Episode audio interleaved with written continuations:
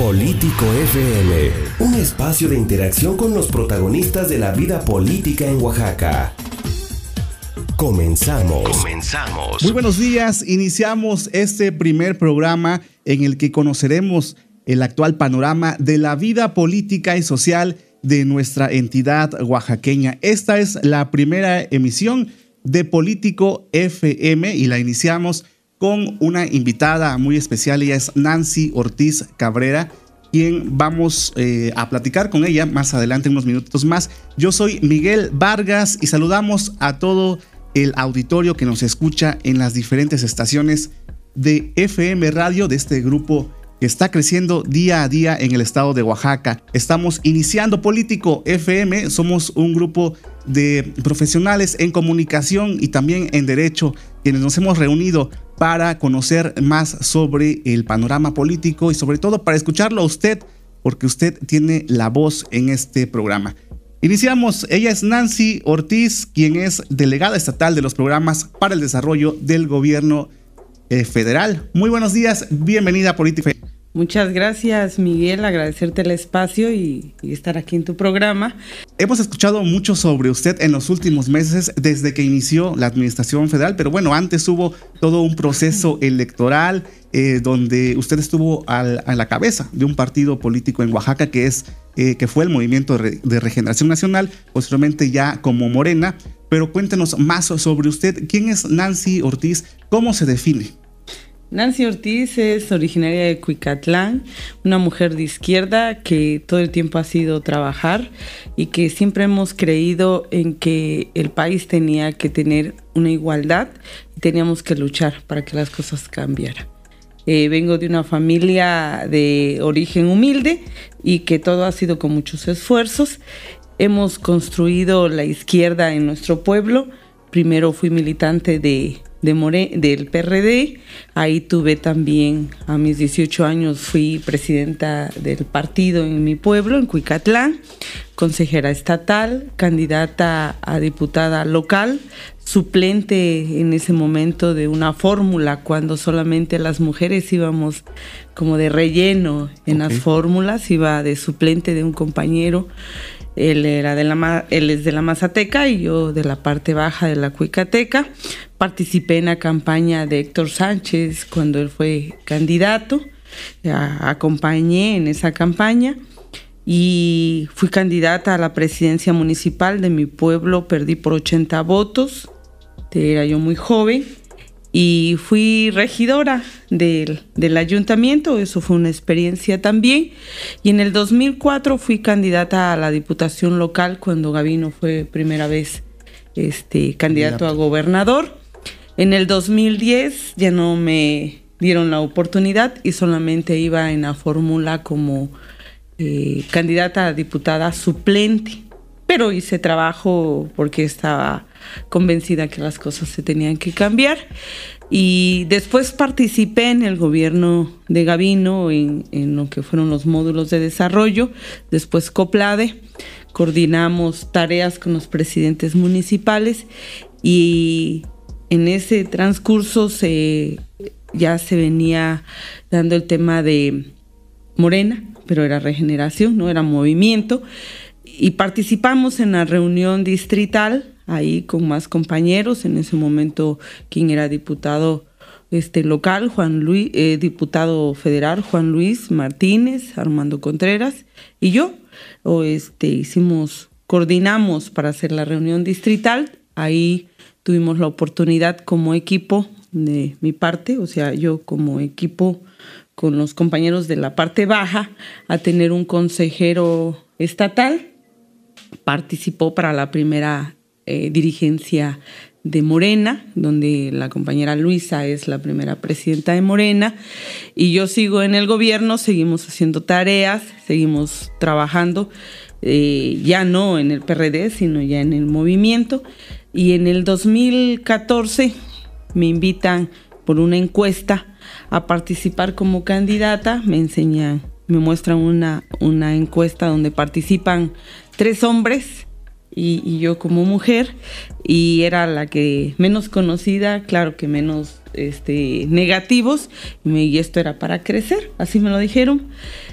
Y la verdad sí fue una preocupación porque tengo dos hijos, el distrito muy grande, mucho dinero, pero cuando me dijeron quiénes eran los que habían participado y si yo no aceptaba quién iba a ser el candidato, dije no, yo voy, porque estoy convencida que el licenciado es un proyecto que es un proyecto de cambio verdadero y la persona que si yo no aceptaba iba a ser él, él no estaba comprometida, ¿no? Y eso fue una de las motivaciones para decir, acepto y participo como candidata. Prácticamente inició muy joven en la vida política, pero a una mujer joven eh, proveniente de la región de la Cañada, ¿qué la motiva a participar en la vida política? Los casicazgos que hubo en mi pueblo, este, el trato que había y el poder que no tenía solamente en hasta la fecha, que no tiene en, en el pueblo, este ver que vengo de una madre, vengo de hija de madre soltera,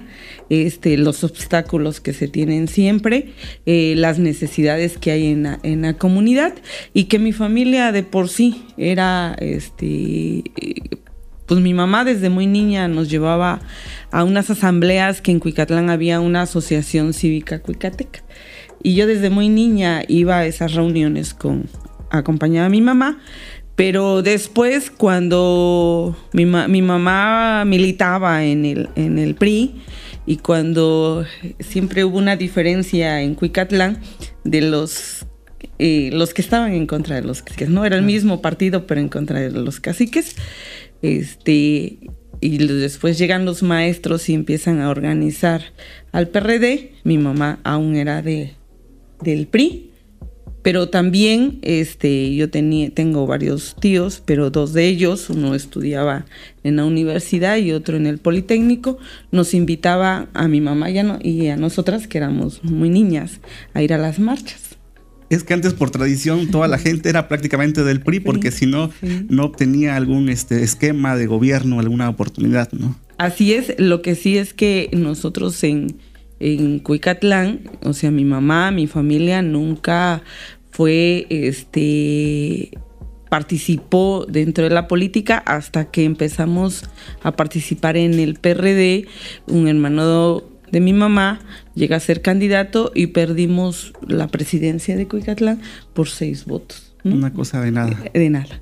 Y después viene un proceso electoral en donde el licenciado Andrés Manuel López Obrador rompe todos los esquemas en México con números históricos, gana las elecciones.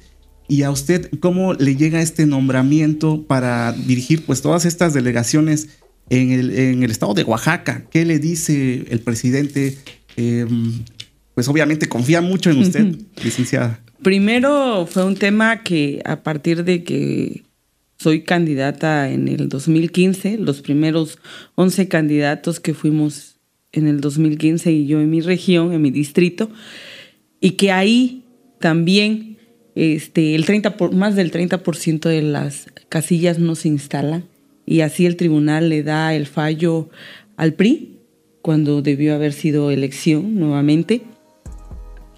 Sigo participando.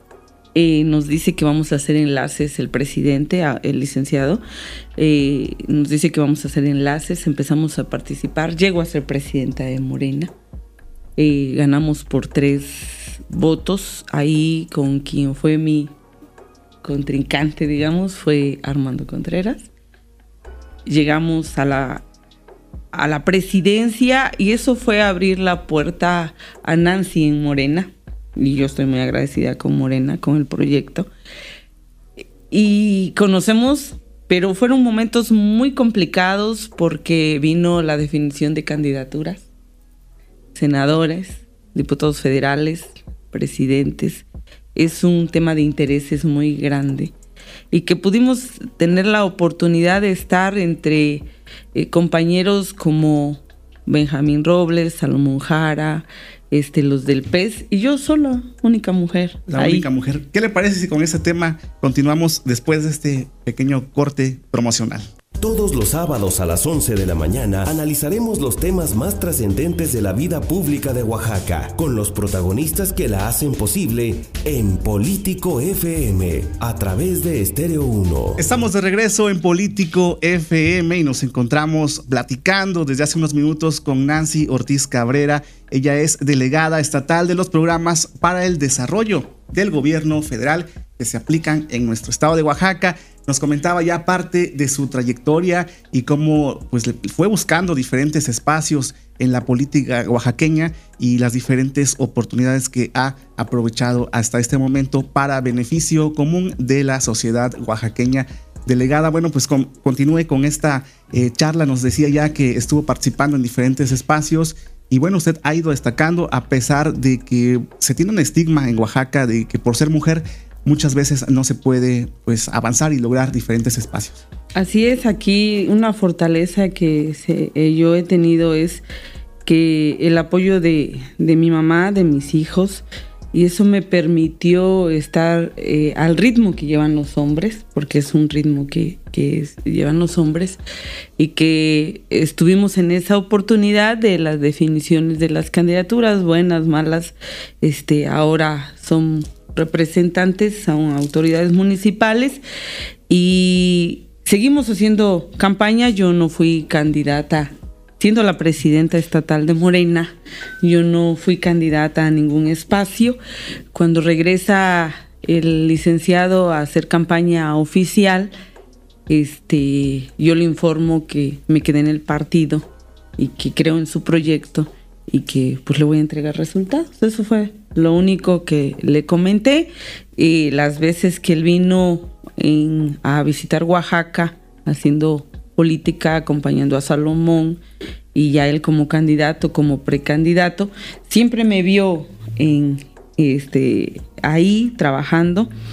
También tuvimos la oportunidad de estar en el Estado de México, ahí también me vio que estábamos trabajando y pues cuando pasa la elección, pues el primer, mi primera, lo que a mí me motivaba es decir, voy a salir a decir a los medios, ganamos la presidencia, ¿no?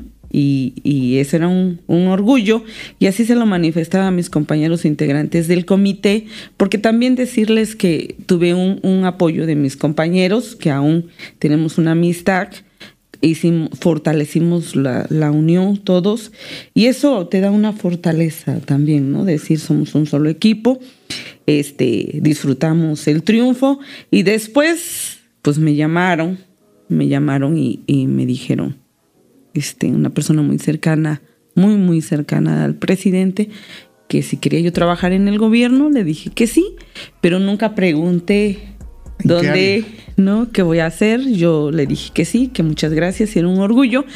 Y para eso tuvimos una primera reunión con el presidente y nos explicó a los 32 y después nos presentó ante este, los senadores, diputados federales, diputados locales y presidentes municipales y de ahí empezamos a trabajar con lo que era el tema de la transición, ¿no? Pero eh, es una gran responsabilidad, es un gran reto, pero este, pues más que nada la confianza del presidente, ¿no? Claro, y precisamente en este acercamiento que hay con el presidente de México, que además ha venido ya muchas veces a Oaxaca, cosa que no veíamos en otros sexenios. Hay quienes no vinieron en alguna ocasión.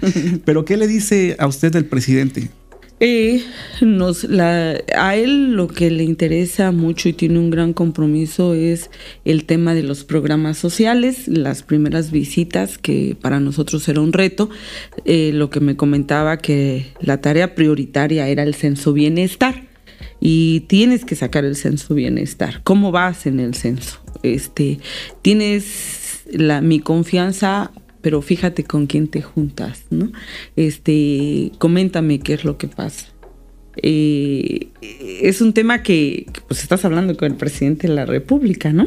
Claro. Y te pregunta este, dónde es un, eh, si vamos bien por esta ruta para ir a, tal comunidad porque él conoce nuestro, nuestro claro, estado. Claro, ha recorrido varias veces eh, todos los municipios de Oaxaca. Todos. Y te va, este, lo que él te pregunta es sobre los programas sociales y también te pregunta cómo ves algún tema de alguna comunidad.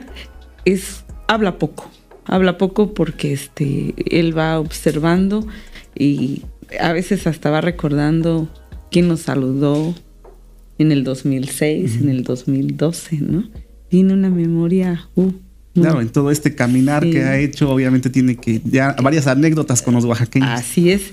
Y este, eh, él es, habla más con nosotros cuando tenemos evaluación, que nos llama a los secretarios y a los delegados, eh, delegados estatales para ver los programas y revisa programa por programa. Y ahora, usted cuando está frente al presidente, ¿qué le dice? Porque me imagino que le pasa un reporte, le dice cómo va, pero me imagino que a lo mejor hay veces que dice, oiga, presidente, pues esto no va a alcanzar o vamos a hacerle así. Eh, no, él, este, él a él no le puedes poner, decir que no va a alcanzar, tú le tienes que entregar resultados. Él te dice, vas a ir y vas a entregar aquí. Este, sí. No se pudo, tú no le tienes que decir que no se pudo, tú le tienes que entregar. Sí, tiene que resolver de alguna otra manera. No, con él no hay. Este, con él te acercas y le dices algún tema y ya te dice con quién lo vas a, a canalizar.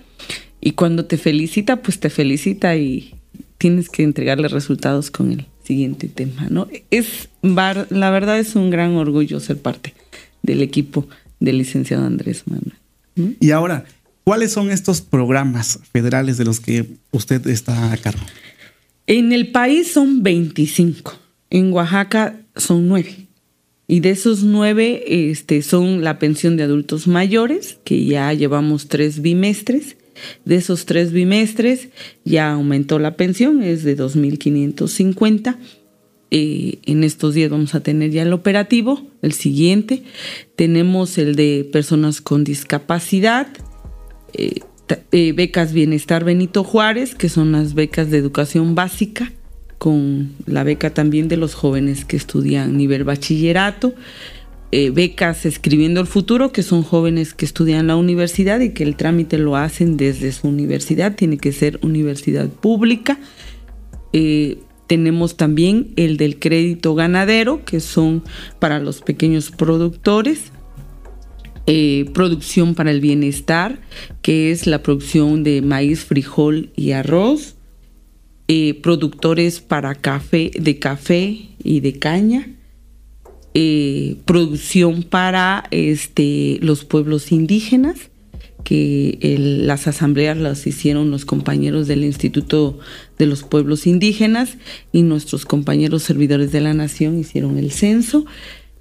Y tenemos escuelas universitarias Benito Juárez, que en Oaxaca son 11 escuelas universitarias, están en unas zonas marginadas, dos de ellas son de medicina, una en Pochutla y otra en Valle Nacional, una de enfermería en Jalapa en Marqués, otra de artes en Ciudad Istepec y las restantes son eh, dedicadas a la administración agrícola.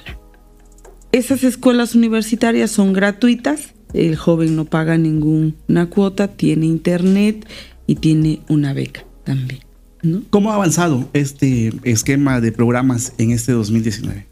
Ha avanzado muy bien, hemos tenido complicaciones porque ahora hacemos operativos integrales donde participan eh, el programa de discapacidad, adultos mayores, becas, Telecom, Bansefi y vamos a las comunidades a hacer la entrega de tarjetas, órdenes de pago o se hace el pago el directo que es en efectivo a los, las personas con a este, pensión de adultos mayores y vamos verificando padrones. Pero han sido jornadas muy largas y nuestros servidores de la nación han estado ahí trabajando junto con nuestros 15 delegados regionales pero que la verdad es bastante importante porque estamos haciendo las bases para esta cuarta transformación. Y lo importante es constatar que lleguen estos apoyos. Ayer estuvo en, la Sierra Mije, también nos comentaban. ¿Cómo sí, le fue? Y, y, también informar que los programas son directo de la tesorería del gobierno federal al beneficiario, no hay quien tenga ahí ser intermediario y que no se dejen sorprender. Y ayer fuimos a, a la Sierra Mije porque fuimos a instalar los centros integradores. Los centros integradores junto con nuestro delegado regional Juan Ojeda, donde instalamos, son pequeñas oficinas, donde va a estar un servidor de la nación para atender es el gobierno federal en la comunidad más lejana donde el servidor de la nación va a poder atender quien vaya y diga no estoy censado, mi tarjeta no me ha llegado, el programa, tengo situaciones este, complicadas porque eh, Telecom y darle seguimiento. Esa oficina en Oaxaca vamos a tener 700 59 centros integradores y fuimos a la zona Mije, fuimos a tres comunidades y que la verdad es, este, la gente es muy humana, te recibe con mucho cariño, muy comprometida y que estuvimos junto con los agentes municipales y presidentes municipales y la gente, la banda, ¿no? Claro, delegada, ¿te parece si hacemos un corte y regresamos con el bloque final y hablamos qué espera usted de Oaxaca en los próximos años? Vamos a un corte promocional. Estéreo 1, siempre contigo. Todos los sábados a las 11 de la mañana analizaremos los temas más trascendentes de la vida pública de Oaxaca, con los protagonistas que la hacen posible en Político FM, a través de Estéreo 1. Estamos de regreso en Político FM, estamos platicando con la licenciada Nancy Ortiz, quien es la encargada de los diferentes programas federales que se aplican en nuestra entidad. Y bueno, delegada, pues van marchando ya estos programas a nivel estatal. ¿Qué espera usted?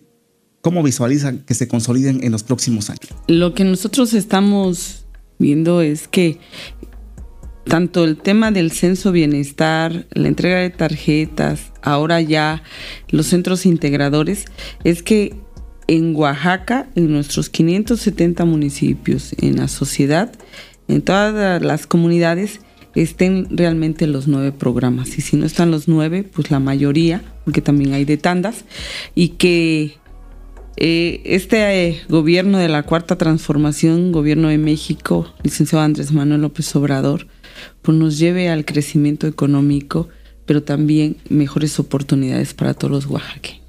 Y una vez que ya concluya esta responsabilidad al final de este sexenio, para usted, ¿qué viene? ¿Cómo se visualiza en el panorama político de Oaxaca? Mira, a mí este, siempre he dicho que tenemos que trabajar, construir. Todo el que trabaja, dijera mi abuelo, el que trabaja come. Aquí el que trabaja construye. Y el tiempo nos dirá si hicimos bien las cosas, pues vamos a seguir caminando. Pero ahorita en este momento es tener el compromiso con el presidente de la República, con el pueblo de Oaxaca, con los programas sociales y que a Nancy, este, algo que siempre soñó desde niña y ahora tengamos mejores oportunidades. Que, que los jóvenes tengan oportunidades, que los comerciantes tengan mejores oportunidades, que a todos nos vaya bien, es construir y, y yo así lo voy a hacer. Y ya el tiempo dirá. Oaxaca está preparado para tener una gobernadora mujer.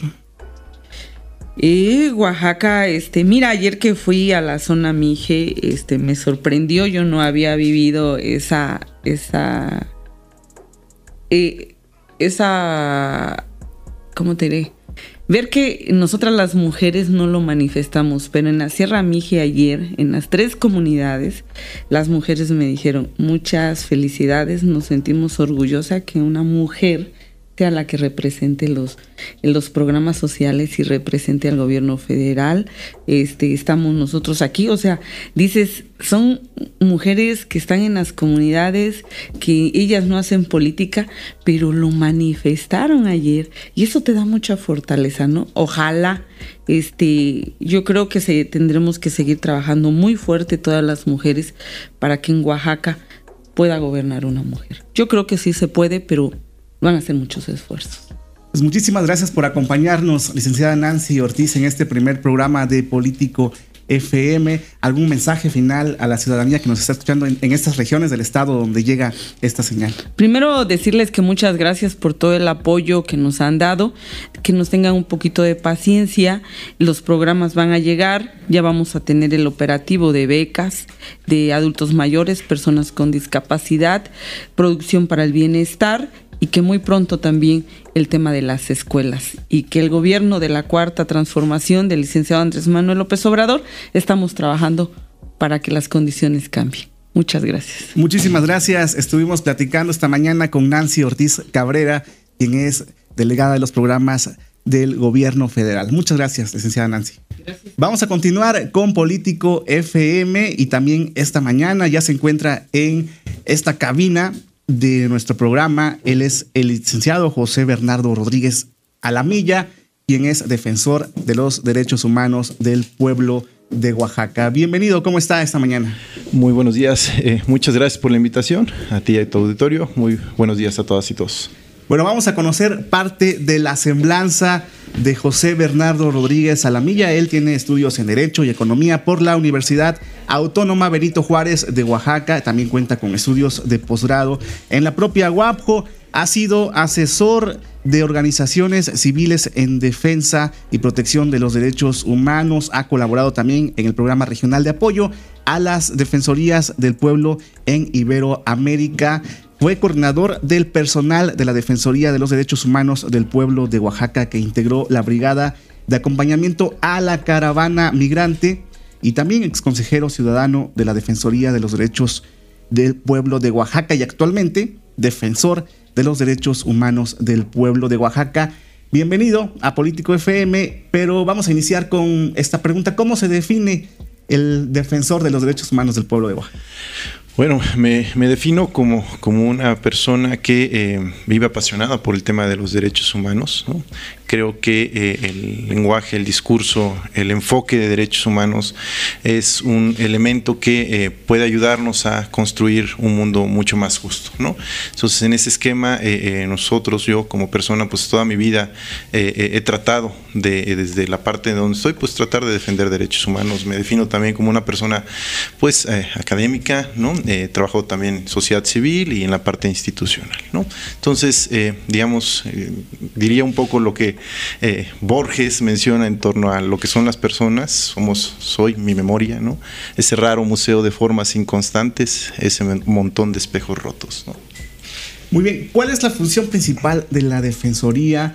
Sabemos que pues el tema de derechos humanos ha surgido en México a diferentes etapas de la historia, pero para las personas que nos escuchan en las comunidades a donde llega esa señal, para que conozcan un poco más qué es la Defensoría.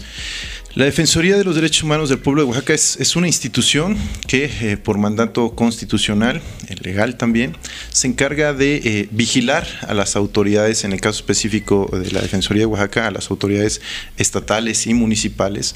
Y lo que vigilamos es que el actuar de estas instituciones, de estas autoridades, se ciñan al tema de derechos humanos, es decir, que en el día a día del ejercicio de las diferentes acciones que llevan a cabo los servidores públicos, pues no violen en derechos humanos. ¿no? Esa es una de las grandes líneas, digamos, que trabaja la institución, pero también la generación de cultura ¿no? en el tema de derechos humanos. Es decir, eh, eh, trabajando con eh, los propios funcionarios, pero también con la ciudadanía. Nosotros decimos que en el largo plazo lo único que va a impedir violaciones a derechos humanos van a ser dos grandes cosas. Uno, el fortalecimiento de las instituciones en torno al trabajo que desarrollan para que éste sean, sean respetuosos en el tema de derechos humanos, pero también el fortalecimiento de las capacidades del ciudadano, es decir, que en cada persona existe un defensor de derechos humanos. Entonces, son las dos grandes atribuciones que tiene la Defensoría y en función de esas pues estamos trabajando. Claro, y es un tema mayor que no se puede minimizar, por eso se buscan a los mejores perfiles para estar al frente de esta Defensoría. En este caso hubo un proceso de selección. ¿Nos puede compartir cómo se realizó?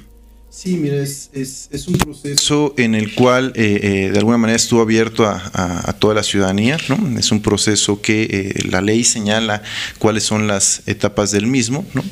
En el caso en el que yo participé, bueno, hubo 42 compañeros que eh, de alguna manera participamos en el proceso de, de eh, selección. Eh, la ley señala cuáles son estos requisitos que tú debes de cumplir para poder participar. A partir de ahí, digamos, viene un proceso de selección por parte de la Comisión Permanente de Derechos Humanos. primero un tema de, de comparecencia donde tú expones cuál es tu visión en torno al tema de derechos humanos, cuáles son tus conocimientos en torno al mismo. al final de este proceso de, entrevistas, se decide decide una terna por parte de esta, de esta comisión y bueno, esta eh, terna se, se, va al pleno, el pleno decide, ¿no? Y al final, bueno, pues eh, en el caso mío, bueno, yo fui la persona que fue elegida para ocupar el cargo, ¿no? ¿Y ya inició? ¿En qué mes de este año fue este proceso? Eh, bueno, todo el, proceso inició desde el mes de marzo, si no mal recuerdo. el, ya la selección como tal vino en el mes de abril y bueno, yo tomé ya posesión del cargo a partir del 9 de mayo de este año. Muy bien, ¿y cómo encontró la Defensoría? Mira, es, es una institución eh, muy noble, ¿no? Es una institución que ha venido de alguna manera eh, perfeccionando sus procedimientos a lo largo del tiempo, ¿no? Recordemos que el sistema ombudsman en, México nace en la década, principios de los años 90 y eh, a partir de ahí han venido como perfeccionándose las herramientas a través de las cuales esta institución trabaja, ¿no? En el caso específico de, de la Defensoría de, de Oaxaca, nuevamente decirte que en el año 2012 un cambio de eh, institucionalidad. Antes era Comisión de Derechos Humanos, a partir del año 2012 es Defensoría de los Derechos Humanos del Pueblo Oaxaca, en el cual eh, comentarte también que me tocó participar en la elaboración de la, de la ley. ¿no? Y eh, lo que buscamos a partir de este año, de ese año 2012, es que la Defensoría fuera un órgano mucho más cercano a, las, a la gente y a las personas. ¿no? Una institución que cumpliera el papel de equilibrar la relación de poder entre las autoridades y los ciudadanos, y en función de eso, mucho más cercana a la ciudad. Eh, em, a lo largo de estos años eh, eh, presenta grandes avances, me parece, en la institución, pero también grandes retos. ¿no? Uno de ellos tiene que ver con mejorar nuestros procesos de investigación de violaciones a derechos humanos, es decir, que las resoluciones que el organismo emite pues sean los más objetivas y sólidas. ¿no? Esto nos permite que en el discurso público nosotros podamos mantener, eh, pues eso, lo que, lo que hayamos visto, ¿no? Que, que, no se vea como un criterio político la emisión de las resoluciones, sino como un trabajo objetivo de investigación de las mismas. ¿no? Por otro lado, tenemos un tema de reto también en la parte administrativa, ¿no? Eh, comentarte que desde hace seis años eh, la institución eh, pues no ha tenido un aumento presupuestal y eso de alguna manera ha impedido digamos que se fortalezcan ciertos procesos al interior de la misma ¿no? lo cual no es impedimento para que nosotros podamos o debamos hacer lo que nos toca ¿no? uno de estos impedimentos tiene que ver con las oficinas regionales ¿no? a final de cuentas existen municipios o existen lugares donde todavía no existe presencia directa por parte de la institución y son de las cosas que nosotros queremos como impulsar, ¿no? Porque nos parece que en la medida que estemos cercanos a la ciudadanía, en esa lógica podemos intervenir de mucha mejor manera. Y las problemáticas, me imagino que ya continuaban, no pueden esperar o no pueden hacer una pausa en lo que un titular deja el cargo y llega uno más. ¿Cuáles fueron estas principales problemáticas que ha tenido que atender en estos meses? Pues mira, eh, como tú sabes, Oaxaca es una entidad con un nervio social muy fuerte, ¿no? muy, muy importante, y que nos eh, obliga a estar presentes en, varios escenarios. ¿no? Uno de esos tiene que ver con la conflictividad social, la conflictividad agraria, ¿no?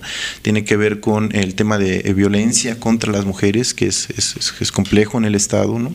tema de periodistas y defensores de derechos humanos, nos parece que que también en la entidad se presentan niveles altos de agravios para con los mismos, ¿no? Y también la parte, digamos, de lo que mencionaba ahorita de mejorar nuestros procesos internos de investigación, ¿no? nosotros estamos apostando a que las resoluciones, las emisiones de medidas cautelares, las propuestas de conciliación, pues lleven un enfoque mucho más claro en torno al tema que nosotros trabajamos. Entonces, estos son como los, los grandes, bueno, evidentemente el tema migrante, ¿no? que es eh, uno de los elementos eh, importantes que nosotros estamos buscando cómo eh, intervenir de manera como adecuada bajo un enfoque de derechos, ¿no? tanto de las personas migrantes que están transitando por el Estado como las propias personas migrantes que están saliendo del Estado que retornan. ¿no? Entonces, son como los grandes, las grandes aristas con las cuales nosotros estamos tratando de trabajar, ¿no? Y, y en esa lógica, pues tratar de hacer un buen trabajo. Muy bien. Vamos a un corte promocional, pero regresamos con más de esta plática con el defensor de los derechos humanos del pueblo de Oaxaca. Estéreo 1, siempre contigo. Estamos de regreso en Político FM a través de Estéreo 1 y de todas las radiodifusoras que se enlazan en este momento a nivel estatal. Estamos platicando con el defensor de los derechos humanos del pueblo de Oaxaca, Bernardo Rodríguez a la milla. Ya nos comentaba cómo recibió la Defensoría de los Derechos Humanos hace unos meses. Ahora vamos a seguir platicando, defensor, y coméntenos ahora cómo es esta relación con los tres poderes del Estado de Oaxaca. ¿Sí se garantiza la autonomía? Eh, comentarte, la, autonomía, mira, por más que esté en una, en una ley, en la, Constitución, que se señale que el órgano es autónomo, no es por decreto la autonomía. La autonomía se construye en el trabajo diario. Y es lo que nosotros queremos hacer. Es decir, en función de las actividades, de los pronunciamientos, del trabajo diario que realiza la institución, es como se construye esa autonomía. Y, es fundamental para el desarrollo del, trabajo del organismo. No, no eh, tú no puedes eh, en un esquema de eh, relación, de, vigilancia a, los derechos humanos de las autoridades, pues depender de esas autoridades. ¿no? Entonces, para nosotros lo tenemos muy claro, la eh, autonomía es fundamental para el trabajo que nosotros desarrollamos y tenemos muy claro que eso lo vamos a hacer o lo vamos a estar trabajando, lo vamos a estar construyendo en el día a día y en las jornadas que nosotros desarrollamos. Pero si hay una coordinación con los otros niveles, con el gobernador, por ejemplo, con los diputados con todos los poderes. A final de cuentas, eh, eh, nosotros somos un, órgano de Estado, no de gobierno, ¿no? Y en función de eso, no, nosotros no podemos sustraernos esa parte, ¿no? Pero como te menciono, tiene que ser una relación de respeto institucional a partir del trabajo que cada uno de nosotros desarrollamos, ¿no? Tener muy claro qué es lo que sí podemos, qué es lo que no podemos hacer, ¿no? Y en función de eso, me parece que es muy claro el mandato que tenemos por parte de la Constitución, por parte de eh, las leyes y por parte de la ciudadanía, ¿no? Y sin duda hay diferentes grupos que necesitan y requieren atención. Uno de ellos es eh, el que realizan las y los periodistas de Oaxaca, en donde también en el Congreso del Estado de Oaxaca ya hay varias iniciativas para sacar una ley respecto a este tema, pero en este caso la Defensoría, ¿cómo atiende estos eh, puntuales problemas. Sí, mira, eh, eh, efectivamente nosotros vemos en, el gremio periodístico uno de estos estas situaciones donde sí o sí tenemos que actuar, donde sí o sí tenemos que generar condiciones. Em, para nosotros la, libertad de expresión, el trabajo periodístico es fundamental para una sociedad democrática. Em, lo vemos como un derecho llave, ¿no? Es un derecho llave porque permite a la demás ciudadanía, el trabajo periodístico permite que la información pueda llegar a la sociedad puede llegar al ciudadano en función de eso el ciudadano pueda tomar decisiones de vida. Entonces, eh, si no está garantizado ese derecho, si al mensajero, que en este caso es el, periodista, no se le ofrecen condiciones mínimas para que pueda desarrollar su trabajo, pues de alguna manera no nada más estamos afectando al periodismo o al periodista, sino estamos afectando a toda aquella sociedad, todo aquello colectivo que de alguna manera se, se, informa a través de eh, las noticias, a través de los eh, informes, los comunicados que da el periodista. ¿no? Entonces, parte de esto es, de analizar este fenómeno, es es, entender cuáles son estas causas que están generando eh, eh, agravios eh, contra del gremio periodístico y tratar de ayudar a que estos agravios disminuyan. ¿no? de alguna manera tenemos que generar, nuevamente te digo, diagnósticos muy claros, muy específicos que ya existen ¿no? y tratar de, en esa lógica, exigir líneas muy específicas de actuación por parte de los diferentes actores que tendrían que estar garantizando que el, el género, el gremio periodístico, pues cuente con estas posibilidades de poder ejercer un buen trabajo. ¿no? Además del gremio periodístico en materia de capacitación, eh, ¿de qué manera se coordinan con otras dependencias para abordar temas como, por ejemplo, la paridad de género, evitar la discriminación en personas de la comunidad LGBT? Mira, eh, parte del trabajo que nosotros estamos tratando de desarrollar es que em, no, no ver nada más el trabajo de la institución en términos de casos, sino de causas. Eh, si nosotros seguimos atendiendo eh, eh, en cualquier tema, ¿no? llámese estos que mencionas o en general el tema de derecho a la educación, a la salud, como casos específicos y no como causas que están generando esos casos, nos vamos a convertir únicamente en bomberos que vamos a estar atendiendo estos casos. La idea es entender estas grandes causas estructurales, ¿no? que en el devenir histórico, digamos, tenemos una base de alrededor de 25 años donde hay una radiografía muy clara de dónde están estos problemas en términos de violaciones a derechos humanos. ¿no? Entonces la idea es, a partir de esta, de esta claridad en las causas, generar eh, líneas de formación, de capacitación, ¿no? con las diversas autoridades. ¿no? Pero nuevamente te digo, parte de un primer diagnóstico que me parece que lo tenemos ahí en función de esta, de esta radiografía que tenemos, ¿no? Y ser muy claros con ellos en el sentido de decirles, a ver, buscamos atender una causa que está generando casos, ¿no? Y que no han sido atendidos de manera histórica, ¿no? Claro, y en cuanto a los temas migratorios, ¿qué trabajo se realiza para garantizar derechos humanos de personas migrantes? Eh, bueno, ahora principalmente porque transitan por el estado de Oaxaca en busca de pues llegar a Estados Unidos. Sí, mira, ahí decirte que es, es, un enfoque multidimensional también, ¿no? Hay que entender que eso, Oaxaca es, es lugar de origen, de tránsito e incluso de destino ya de, del tema migrante, ¿no? Para cada uno de estos momentos eh, son situaciones distintas, digamos, en las cuales uno tiene que eh, intervenir, ¿no? Podría decirte, por ejemplo, de manera específica que a mí me tocó, ¿no? Como parte del Consejo Ciudadano, ¿no? El año pasado acompañar a estas caravanas migrantes que vienen de Centroamérica, ¿no? De alguna manera eh, pudimos ver y, de alguna manera constatar eh, eh, estos desplazamientos masivos de personas, ¿no? y en el cual nos pudimos dar cuenta de que más allá de que sea un grupo homogéneo ¿no? de jóvenes, quizás que pensamos nosotros puedan ser 9, 6, 19, 25 años que están transitando este, en busca de una mejor situación económica, que muchos de ellos es así, pues no, estos, estos desplazamientos masivos están constituidos puedo poner un ejemplo, ¿no? Por eh, mujeres embarazadas, ¿no? Pudimos constatar que había alrededor de 90 eh, personas, eh, mujeres embarazadas mayores a seis meses, ¿no? Que cuando nosotros nos, digamos, acercamos a la caravana ya tenían alrededor de 2.000 kilómetros en los pies caminando, ¿no? Podemos constatar también que había una participación muy amplia de menores no acompañados, ¿no? Y cuando digo amplia, deben ser alrededor de un 25-30% de esas 8.000, 9.000 personas que venían, ¿no? Niños, ¿no? Que eh, eh, sus padres se enteraban que estaban en esa caravana en Juchitán, ¿no? O sea, ya después de dos mil kilómetros, ¿no? Y se enteraban porque en ese momento eh, nosotros, digamos, y otras personas ayudaron a que pudieran haber líneas telefónicas, ¿no? Entonces marcaban los niños hacia allá y tú veías como pues, estaban siendo regañados, incluso por su madre, se enteraban en ese momento porque pensaban que pues habían desaparecido, ¿no? personas mayores a 75 años, ¿no? Migrando. Entonces eso te habla de que el componente de, estos grupos es heterogéneo, ¿no? Y en función de eso eh, son eh, necesidades distintas de atención. Ese es respecto a ese grupo, pero también respecto a las personas que eh, emigran de Oaxaca, los propios paisanos oaxaqueños que van hacia, generalmente hacia estados norte del país, y esta migración golondrina que le llaman de alguna manera, que van y vienen, ¿no? Y en el que también eh, existen, digamos, eh, necesidades de atención diferenciada tanto para los padres, ¿no? porque a veces migran las familias completas, como para los hijos en términos de educación, de salud. Entonces, eh, digamos, el, el, el, fenómeno migratorio tenemos que entenderlo como algo que está llegando para quedarse ¿no? y que en función de eso nos exige un enfoque multidimensional para la atención del mismo. ¿no?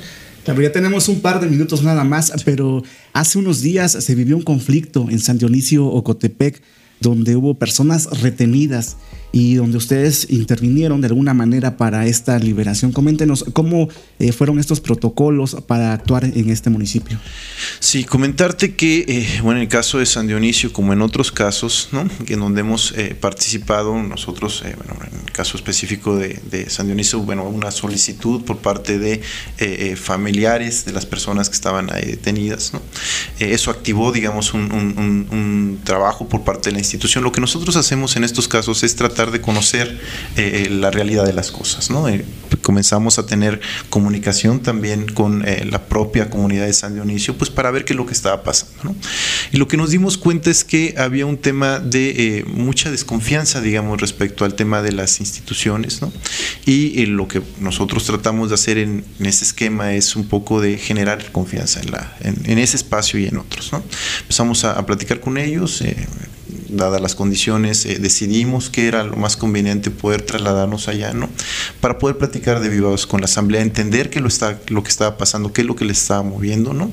Eh, eso nos permitió eso, eh, entender específicamente cuál era, cuál era el, motivo de las, o las condiciones por las cuales ellos estaban actuando de eso, ¿no?